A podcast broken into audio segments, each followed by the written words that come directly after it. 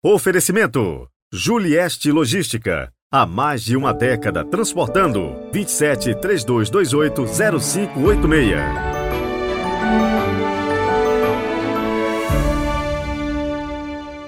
Olá, bom dia! Hoje é dia de solenidade, aliás, uma grande solenidade. Hoje a igreja celebra com alegria e entusiasmo Pentecostes.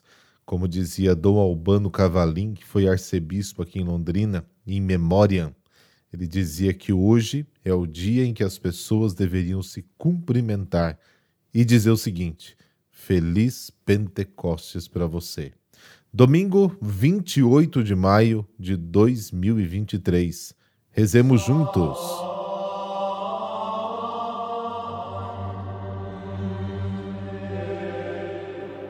Pelo sinal da Santa Cruz, livrai-nos Deus, nosso Senhor, dos nossos inimigos. Deus eterno e todo-poderoso, quisestes que o mistério pascal se completasse durante cinquenta dias, até a vinda do Espírito Santo. Fazei que todas as nações dispersas pela terra, na diversidade de suas línguas, se unam no louvor do vosso nome. Amém.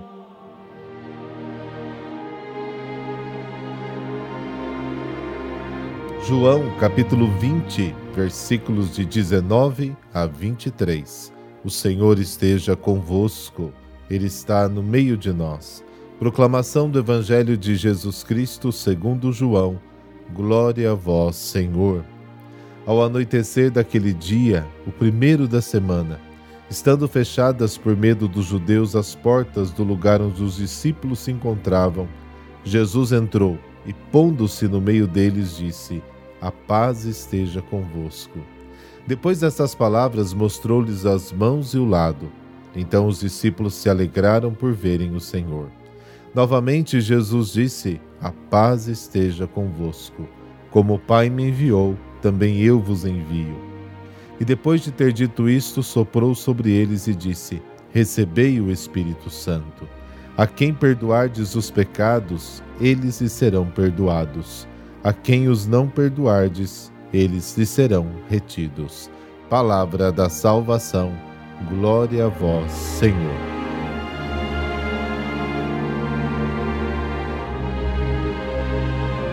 Antes de voltar para o Pai, diante dos apóstolos, Jesus havia proferido duas expressões que na boca de qualquer outra pessoa seria inconciliável.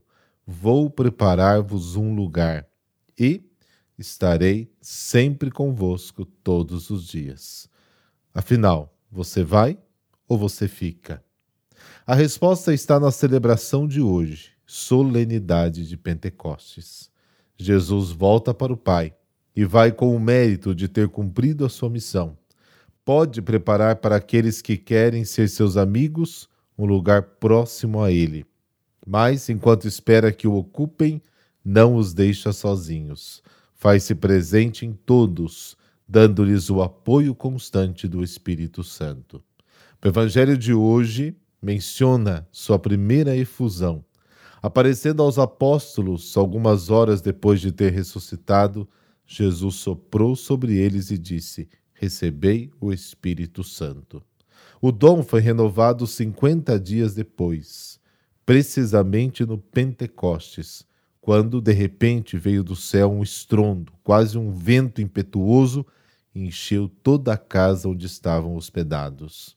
Apareceram-lhe línguas como de fogo, que se dividiram e repousaram sobre cada um deles, e todos ficaram cheios do Espírito Santo, como narra a primeira leitura do capítulo 2 dos Atos dos Apóstolos. Dessa vez o presente aconteceu de forma sensacional, grandiosa, para que todos o percebessem, e de uma forma que por uma vez deixasse adivinhar sua força avassaladora.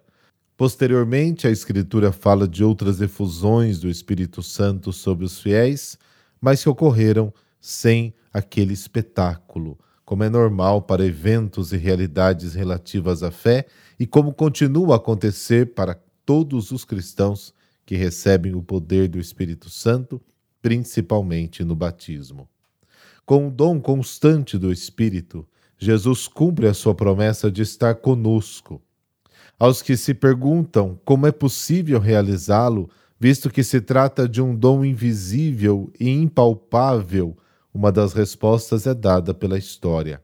Dois mil anos se passaram desde o tempo de Pentecostes, durante o qual muitos regimes poderosos e aparentemente invencíveis caíram como castelos de areia, enquanto a igreja continua de pé e em contínua expansão, apesar das perseguições externas e traições internas. Como explicar, senão pela presença de uma força divina? Esta força opera de diversas maneiras naqueles que vivem na fé e, portanto, estão dispostos a deixar-se plasmar pelo Espírito que lhes foi dado. Disso fala a segunda leitura de hoje, primeira carta aos Coríntios, capítulo 12, recordando primeiro o que é comum a todos os que receberam o Espírito. Fomos todos batizados num só Espírito, para formar um só corpo, judeus ou gregos, escravos ou livres, todos foram tocados por um único Espírito, sem o qual não podemos proclamar a fé. Ninguém pode dizer Jesus é o Senhor senão sob a ação do Espírito Santo. Dito isto, o apóstolo explica então que, assim como no corpo os vários membros desempenham diferentes funções em benefício uns dos outros, assim, por obra do Espírito Santo, acontece nos vários componentes da Igreja, o corpo de Cristo. Ele diz: existem vários carismas, mas um só é o Espírito. Existem vários ministérios, mas apenas um é o Senhor. Existem diferentes atividades, mas apenas um é Deus, que opera tudo em todos. A cada um é dada uma manifestação particular do Espírito, não para o bem próprio, mas para o bem comum. Em outras palavras, o Espírito Santo chega aos membros da igreja e os move de dentro cada um segundo suas próprias habilidades. Paulo os chama de carismas, o Evangelho chama de talentos. Todos são dotados desses dons para um propósito comum, que é cumprir a missão para a qual a igreja foi estabelecida. Só assim, deixando-se guiar pelo Espírito, os amigos de Jesus podem aspirar com confiança ao lugar que lhes está reservado.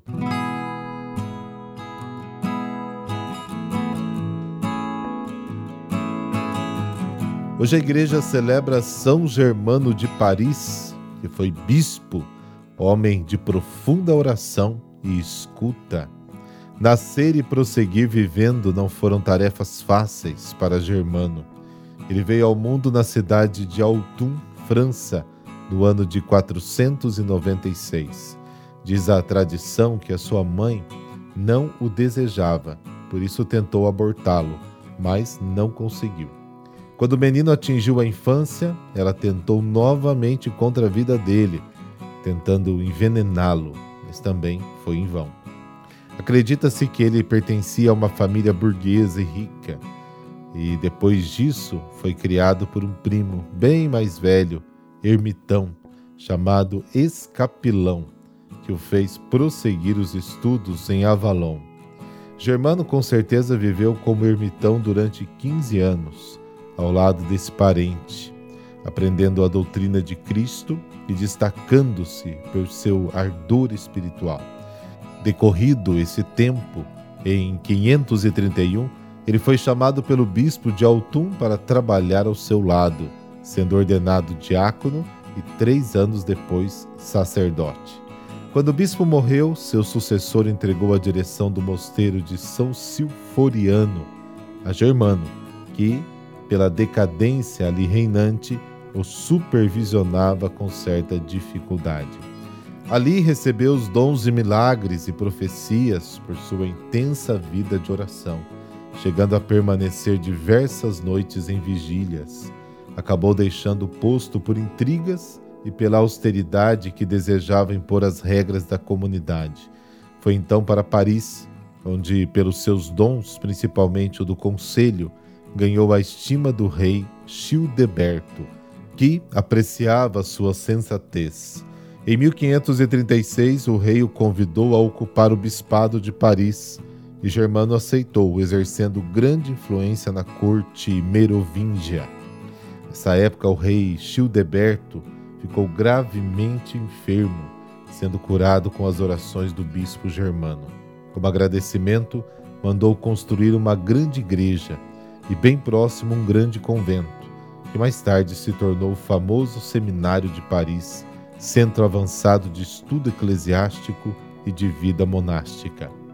Germano participou ainda de alguns importantes acontecimentos da Igreja da França, do Concílio de Tours em 567 e dos Concílios de Paris, inclusive o de 573 e a consagração do bispo Félix de Bourges em 570.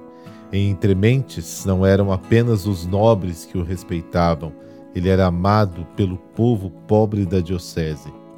Germano era pródigo em caridade e esmolas, dedicando ao seu rebanho um amor incondicional.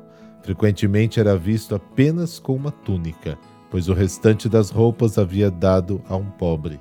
Ficava feliz por sentir frio, mas tendo a certeza de que o pobre estava aquecido. Quando nada mais lhe restava, permanecia sentado, triste inquieto, com fisionomia mais grave e conversação mais severa. Assim viveu o bispo germano de Paris até morrer no dia 28 de maio de 576. Logo, os milagres e graças começaram a acontecer e o seu culto foi autorizado pela Igreja, mantendo a data de sua morte para celebração. Suas relíquias se encontram na majestosa Igreja de São Germano de Paris, uma das mais belas construções da cidade. Querido bispo, que com ardor missionário e vida de intensa espiritualidade cuidou de Paris com todo zelo, por isso pedimos para a Igreja santos pastores assim como rezamos pelo nosso bispo local, para que, com a graça de Deus, possa realizar a sua missão em santidade de vida. Amém. Abençoe-vos o Deus Todo-Poderoso, Pai, Filho, Espírito Santo. Amém. Bom, desejo para você um feliz Pentecostes e que o Espírito Santo continue rompendo a surdez do nosso coração para melhor acolhermos a palavra de Deus. Até amanhã, se Deus quiser.